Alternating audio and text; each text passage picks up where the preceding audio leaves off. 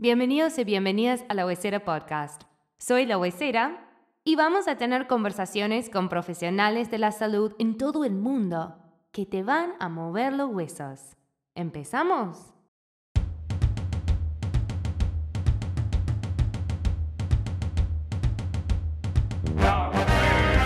Estoy súper contenta para presentarles a la invitada de la entrevista de hoy, es una amiga álmica, una genia de la vida. Se llama Tatiana Quintanilla, viene de Bolivia, es kinesióloga, instructora de pilates para rehabilitación y conmigo terminando su último año de la carrera de osteopatía. Es una verdadera sanadora y una persona en la cual yo confío un montón con mi propio cuerpo. Bienvenida, Tati. Oh, Brigitte, ¿Cómo estás? Es un gusto, un gusto estar aquí para hablar de vidas. Ay, es un con la huesera. Hermoso.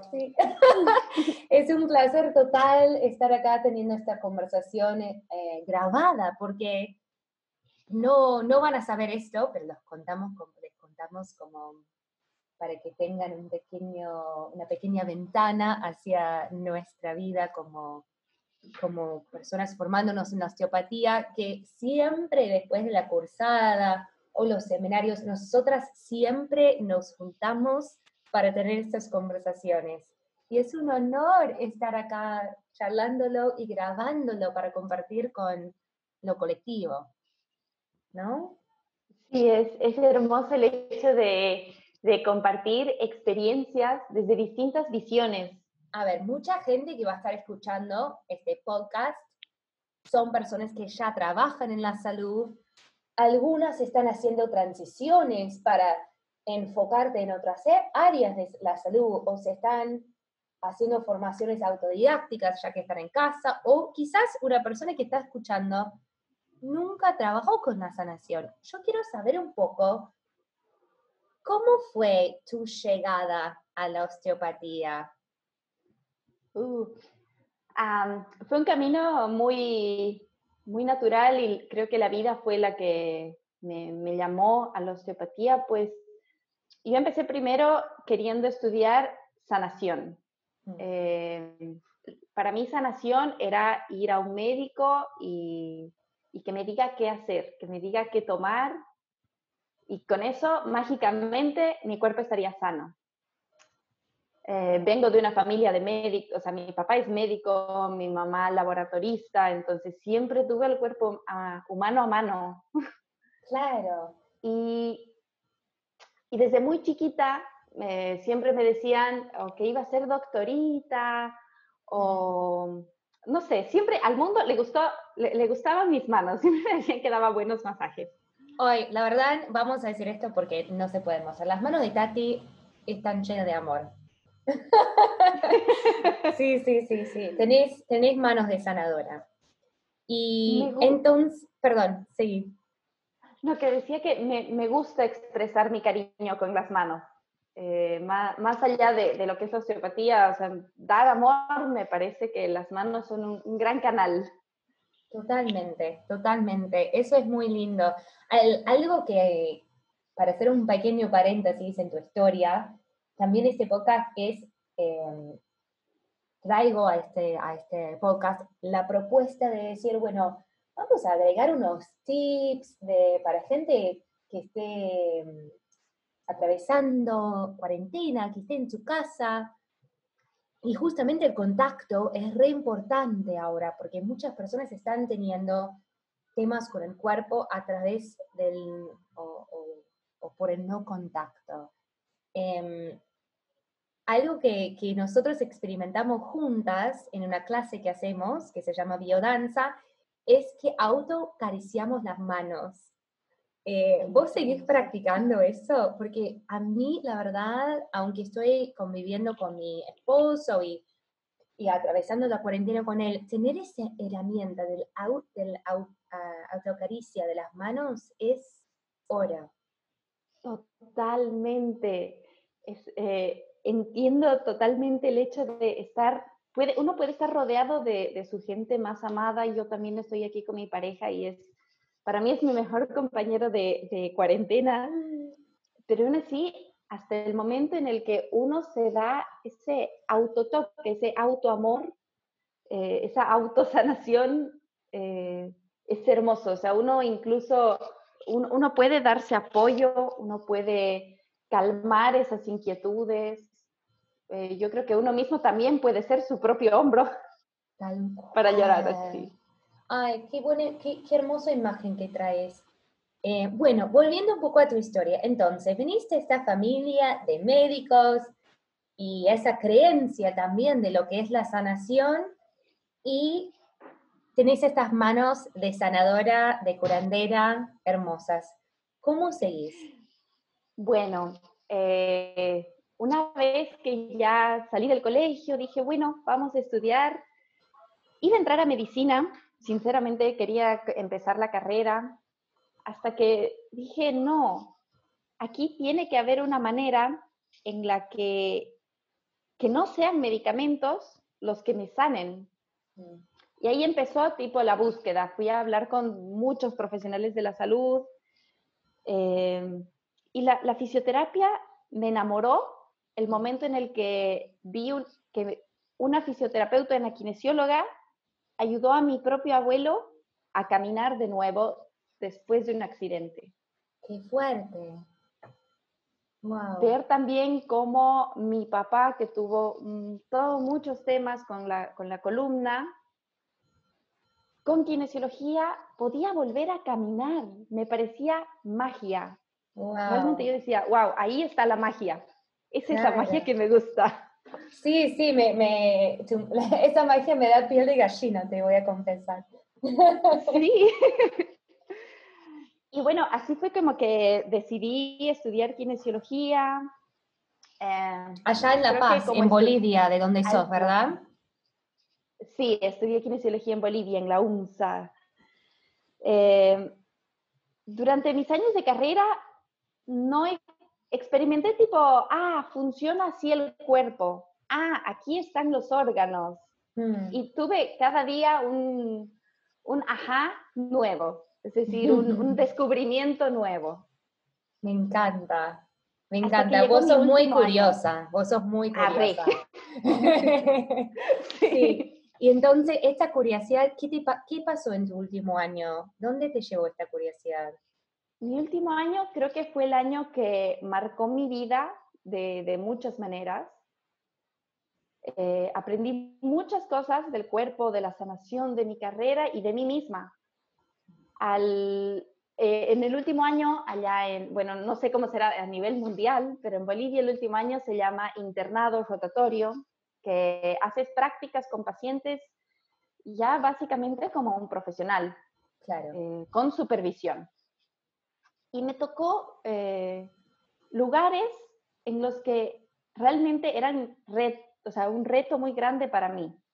Pues me, me llegó a ir a hospitales como el materno infantil, donde atendía bebés, niños con cáncer.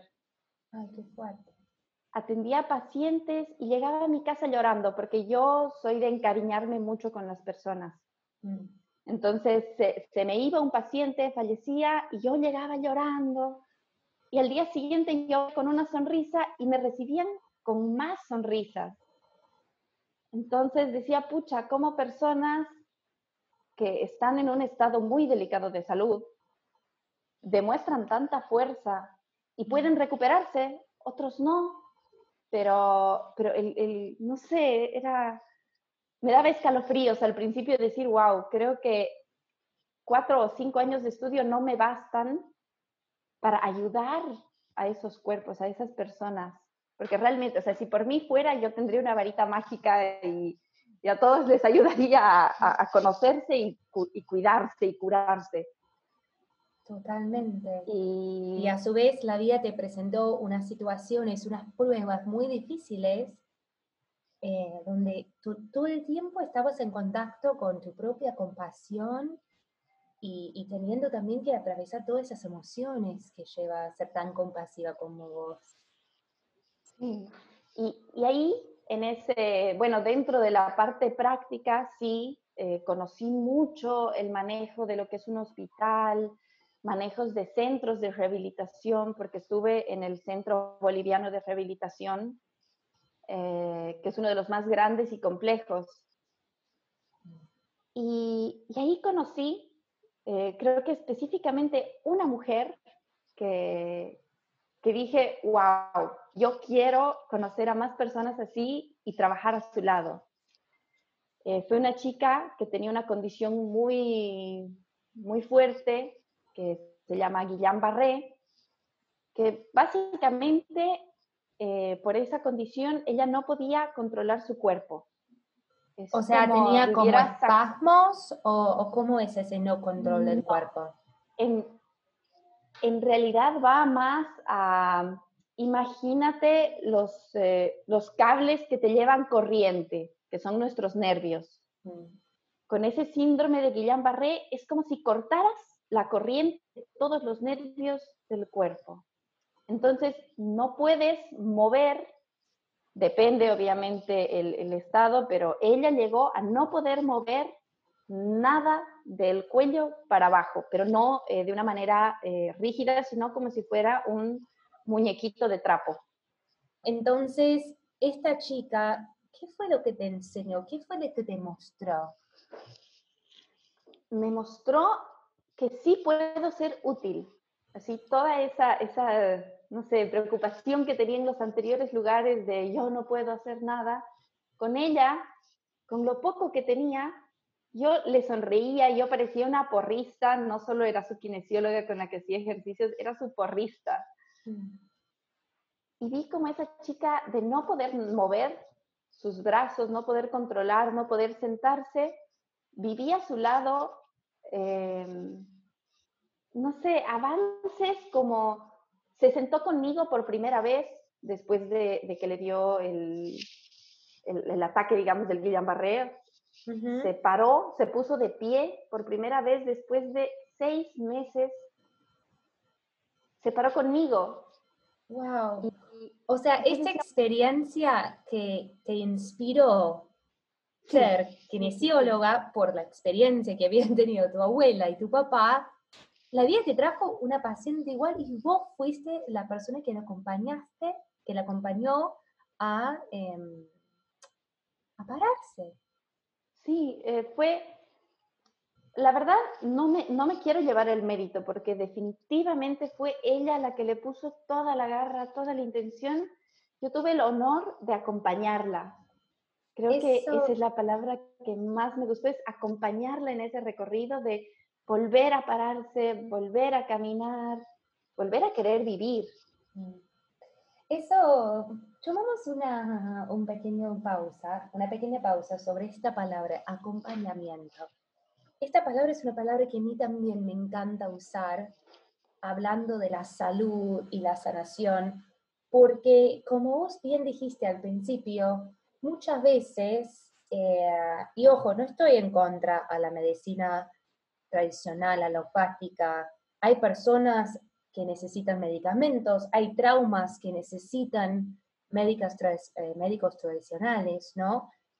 Pero hay algo interesante en la posición donde nosotros nos paramos como osteópatas, como terapeutas, donde somos testigos, que acompañamos, ¿no?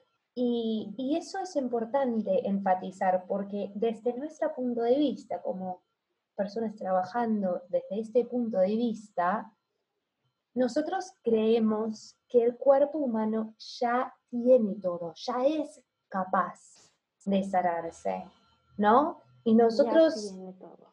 Ya tiene todo, ¿no?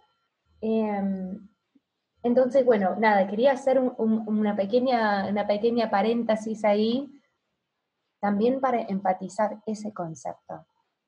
Sí, sí, sí, sí, totalmente. Y de hecho, la curiosidad hacia ese concepto fue la que me llamó de la osteopatía. Justamente. sí, porque, bueno, em, terminé la carrera, pasó todo ese tiempo, ¿y qué sucedió? Dije, yo quiero más, tiene que haber más después de, de, haber estudiado esto, que es, para mí era solo haber dado un paso. Claro. Qué, qué simbólico, ¿no? Usar la referencia como paso. Que todo, que todo venía desde, desde un paso. Ser testigo de tomar un paso, vos tomar tus propios pasos. Eso me encanta. Sí, es, hermoso.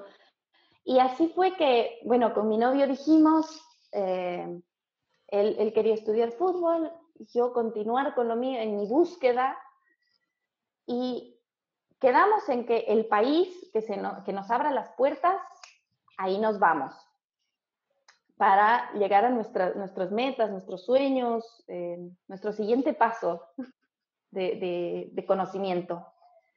Qué bien. Y ahí es donde... fue que, a mi novio le llegó tipo la, la, oportunidad de decir Argentina. Dije, mm. bueno, a ver, veamos qué, qué tienes hermoso país para mí, qué, qué, puedo darle a él y qué, o sea, en qué podemos convivir. Mm. Y, y ahí fue que mi cuñado fue el que me dijo, mira esta escuela, tiene todo lo que me dijiste que querías. Ah, wow.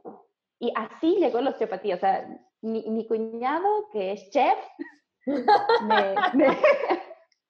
me, dijo, mira, ¿qué es esto? Porque yo le había dicho, a ver, yo quiero algo que tenga que ver con el cuerpo, que tenga movimiento, que quiero estar en contacto.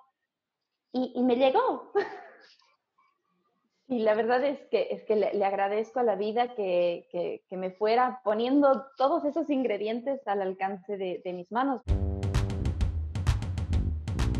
Para los que no saben, y esto siempre es la primera pregunta que nos hacen en el primer año, en el segundo año, con cada nuevo profesor, hasta quinto año, ¿qué es la osteopatía? En todos los exámenes, ¿qué es la osteopatía? Y lo que nosotros siempre nos fuimos dando cuenta es que la definición se va como transformando con los años porque nosotras vamos también resignificando qué es esta medicina para nosotras.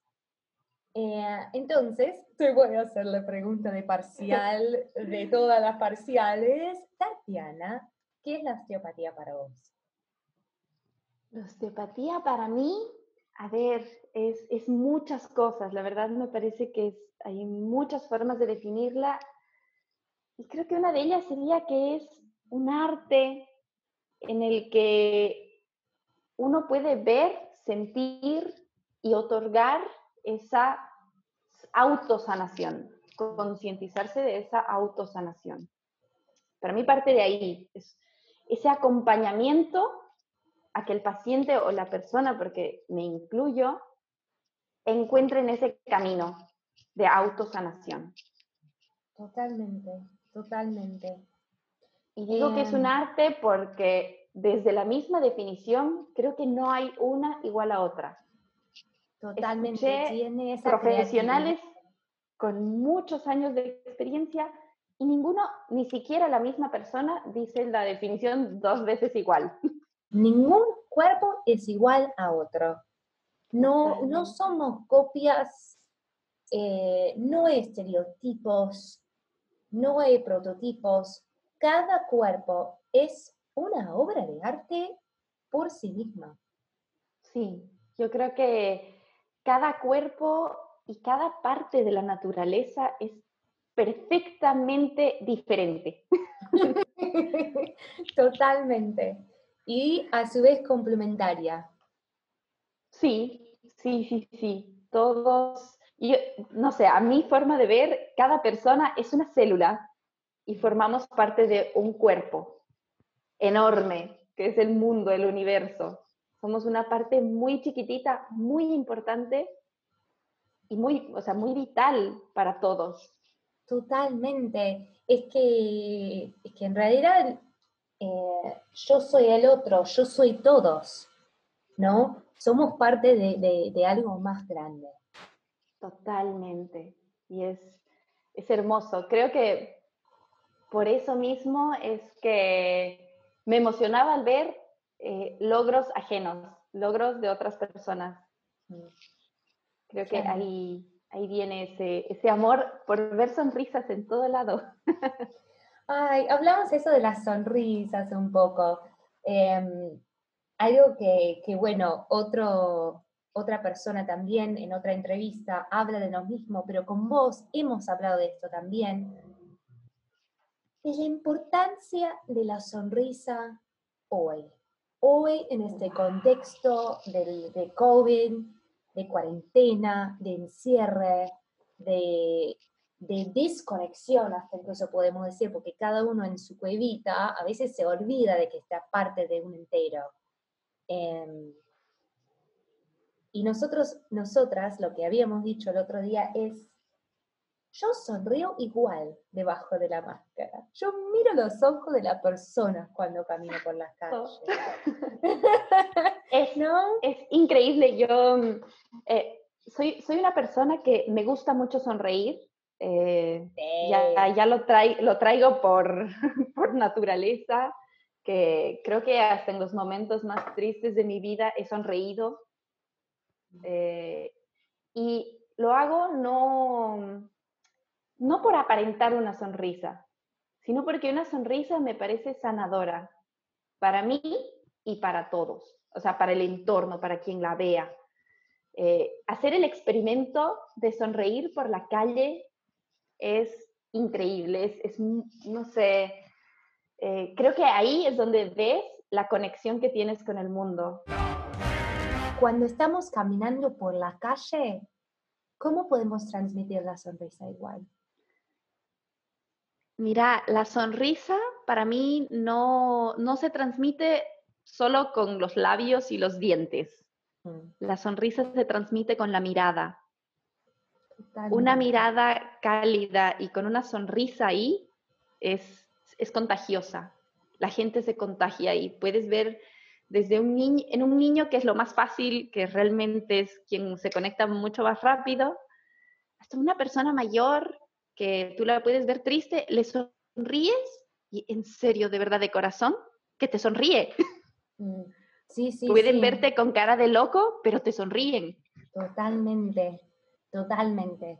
Me acuerdo en, cuando estaba estudiando actuación en mi vida pasada, hace unos años, que a veces eh, nos hacían si todos veníamos así como muy guajoneados porque la carrera era difícil, por X o por X razón, una profe en particular tenía y ella nos hacía acostarnos en el piso, una cabeza, o sea, mi cabeza sobre tu panza y así en, en tren, y pedía que sonreíamos. Y es impresionante, me hace, me hace, reír solo pensarlo, porque, claro, empezamos todos con la sonrisa esforzada, quizás al principio, porque estábamos eh, bajoneados, o tristes, o estresados, y fue impresionante cómo ese tren se contagió de las, desde la sonrisa a la risa, a una risa imparable, todos destallados de llanto, ¿no? Em, pero de llanto, de, de, no paro de reír y se me salen lágrimas de mis ojos, ¿no? Hicieron una sinapsis de sonrisas. Sí, ay, me encanta traerlo a la osteopatía, ¿no? Porque si lo pensamos así, y uno dice, bueno, pero no me puedo juntar con un montón de personas y hacer un trencito de risas. Eh, pero bueno, como también nosotras somos una célula, parte de un cuerpo entero que es el universo y la gente en el mundo, también nuestros cuerpos están compuestos de células que hacen un entero. Entonces, también yo, te, yo tiraría de que las personas en su casa, eh, solos o no, hacen el ejercicio de sinapsis de risas internos, que imaginan esos cables que estaban diciendo Tati, viste, ya te, ya te hace reír. Eh, que, que, imaginan eh, los cables eléctricos del cuerpo, como vos estabas diciendo, que tienen que ver con la electricidad, con los nervios del cuerpo, y imaginan como cada célula entre sí se contagia de, de la risa. Vas a terminar riendo como risa nosotros imaginándolo, ¿no? Eh, es, es, un lindo ejercicio. Es Lo hermoso. O en el espejo, hazte caras graciosas. Ay, este ejercicio igual es increíble. A ver, eh, contanos un poco más sobre ese ejercicio. ¿Cómo una persona en su casa puede hacer ese ejercicio? Vas a un espejo, miras al frente y pones la cara más graciosa y ridícula que se te pueda ocurrir. Me parece que esa es una forma de hacerse una auto, auto broma, auto, auto reír. Totalmente, ya, ya me estoy imaginando la, la, la cara que pondrías vos. Sí. me encanta, qué, qué bueno. Sí, porque también lo que hace, o sea, la felicidad que, que, que estamos intentando a, a, despertar con estos ejercicios, hace tan bien al cuerpo. Hace tan bien al cuerpo la felicidad, la risa, eh, también he escuchado a muchas personas en este momento teniendo trastornos de insomnia o trastornos de sueño, o trastorno de sueño barra insomnia. Y yo siempre digo, bueno, si tenés insomnia, cuando te despertate, salí de tu cama y ponete algo gracioso, empezar a reír. Porque muchas veces tenemos insomnia porque la mente no para de preocuparse, ¿viste? Ahí entra para mí esa necesidad o sea, la, necesidad básica de lo último que escuches o veas o entre a tu, a tu cuerpo, ya sea por tus, por tus oídos o por tus ojos, sea algo positivo. Y lo mismo al despertar. Eh, yo creo que esa es una práctica que yo lo hago hace ya tres años, que me parece que creo que hasta podría sacar de una depresión a alguien, es ver algo positivo, ya sea para ti, puede ser gracioso, que te haga crecer, lo que sea, pero ver algo positivo antes de dormir y al despertar hace que automáticamente tu sonrisa fluya y, el cuerpo esté feliz.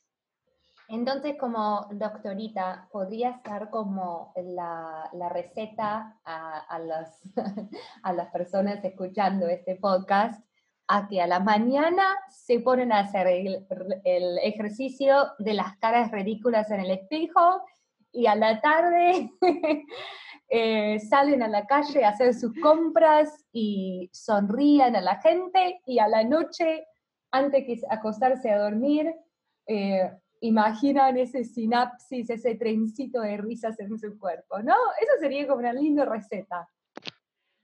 Totalmente. Me parece que eh, así deberían ser las recetas para la vida. para, así, tienes gastritis, bueno, esta es la primera receta y esta es la segunda. La primera es esa. Totalmente, totalmente. Tratamos primero eh, la percepción, cómo uno percibe la vida, cómo uno percibe su cuerpo y después lo trabajamos de otra forma también, ¿no? Exactamente, porque, a ver, un, texto que leí el otro día que decía que dentro de un consultorio existen tres opiniones, o sea, hay tres personas ahí. ¿Y quiénes son? La del paciente, que el paciente te va a decir, yo siento esto, todas sus, sus emociones, todo lo que pasa en esa mente, está también la persona del profesional, eh, ya sea, el, ahí está el osteópata, y también está la del tejido del paciente. Mm. O sea, me parece que ahí tenemos tres partes en las que se puede trabajar de mil maneras, pero cuando esas tres partes entran en, sintonía, yo creo que ahí, ahí empieza la magia. Ahí empieza la, magia de la salud, ¿no? Em, sí. Totalmente, totalmente. Me encanta este, eh, este concepto de, una unidad en todos lados, ¿no? En la osteopatía hablamos de una unidad del cuerpo, hemos hablado de una unidad en la humanidad. y ahora estamos hablando de una unidad en el consultorio, o sea, cuántas cosas para tomar en cuenta que tienen que ver con la conexión, ¿no? Mientras más se estudian, creo que eso entra en todos los campos, mientras uno más va estudiando a profundidad, más se va dando cuenta de las similitudes que uno puede encontrar en todo, desde una persona que trabaja en la salud como una persona que, no sé, un mecánico. Yo me puedo comparar con un mecánico, me puedo comparar con, cualquier profesión, en todo está ese tema de unidad, todo trabaja igual. Ay, me encanta, me encanta, me encanta. Em, y hablando un poco más, porque vos tenés, lo que me encanta, eh, me encanta trabajar en consultorio con vos, porque vos siempre tenés un montón de tips hermosas para tirar a la gente. Em, otra cosa más allá que, que, la actitud siempre es, bueno, a ver, y ahora trabajamos el tejido. ¿Qué, ¿Qué recomendarías en este contexto donde los recursos son limitados a la gente para que hacen algo con el movimiento en la casa, en su hogar.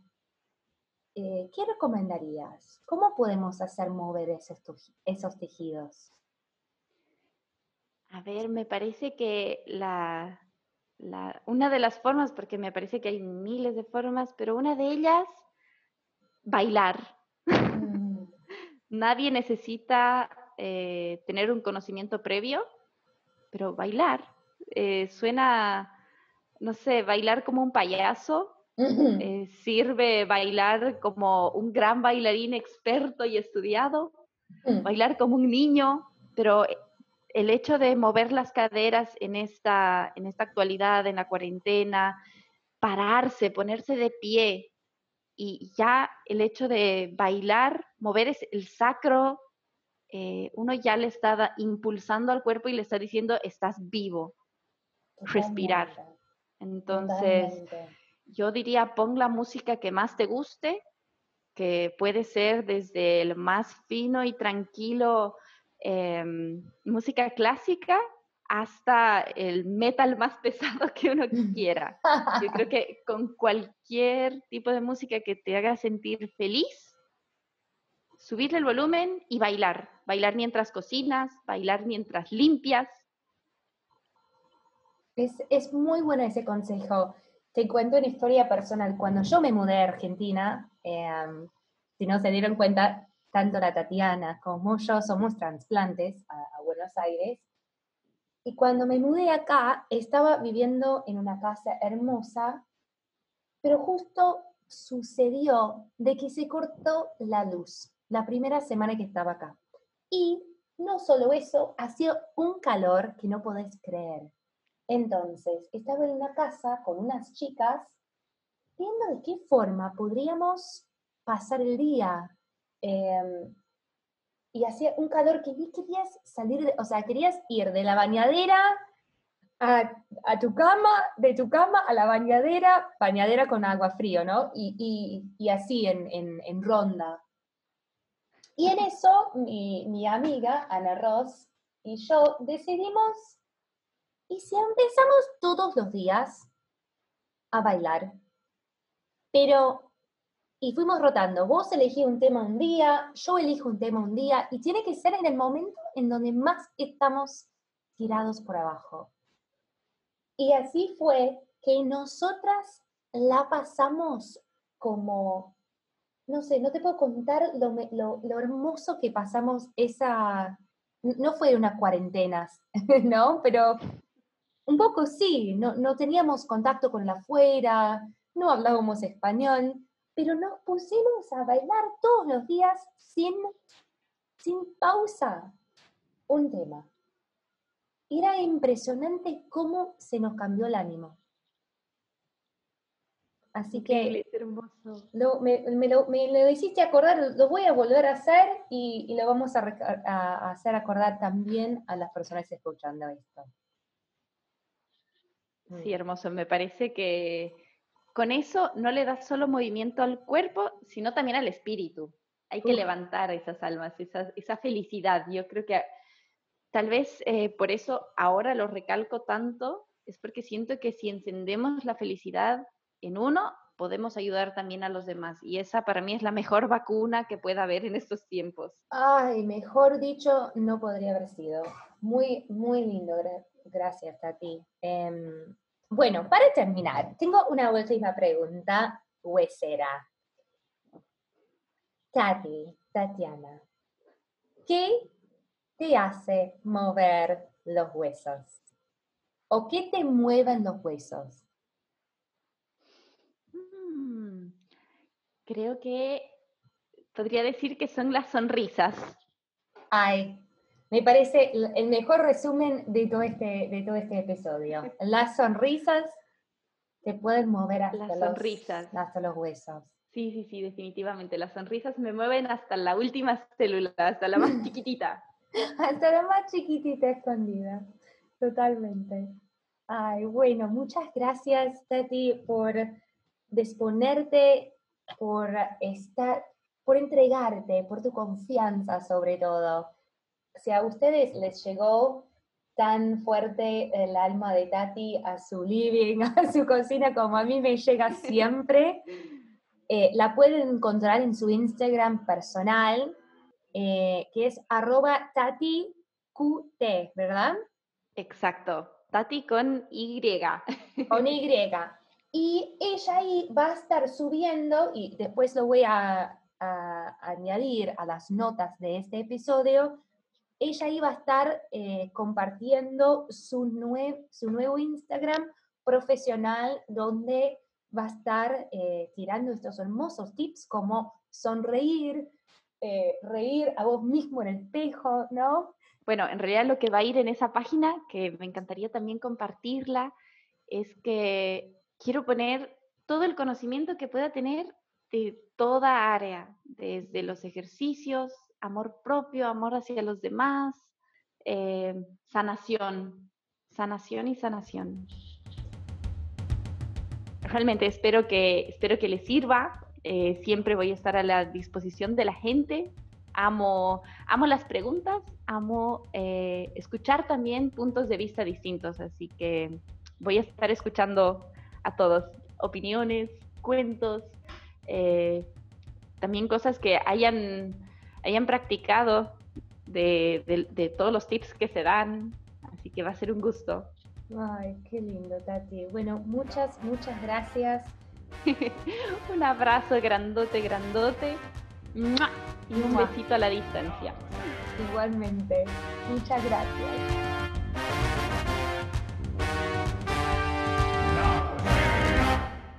Muchas gracias por escuchar OE. A mí me mueven los huesos estas conversaciones y saber que ustedes están escuchando del otro lado. Acuérdense que lo que charlamos en estas entrevistas son simples recomendaciones o tips. Si tenéis un tema de salud real, por favor consultad con tu médico. Este podcast es 100% original. La música y producción por Cristian Fresno. Nos vemos en la próxima. ¿Y a vos? ¿Qué te mueven los huesos?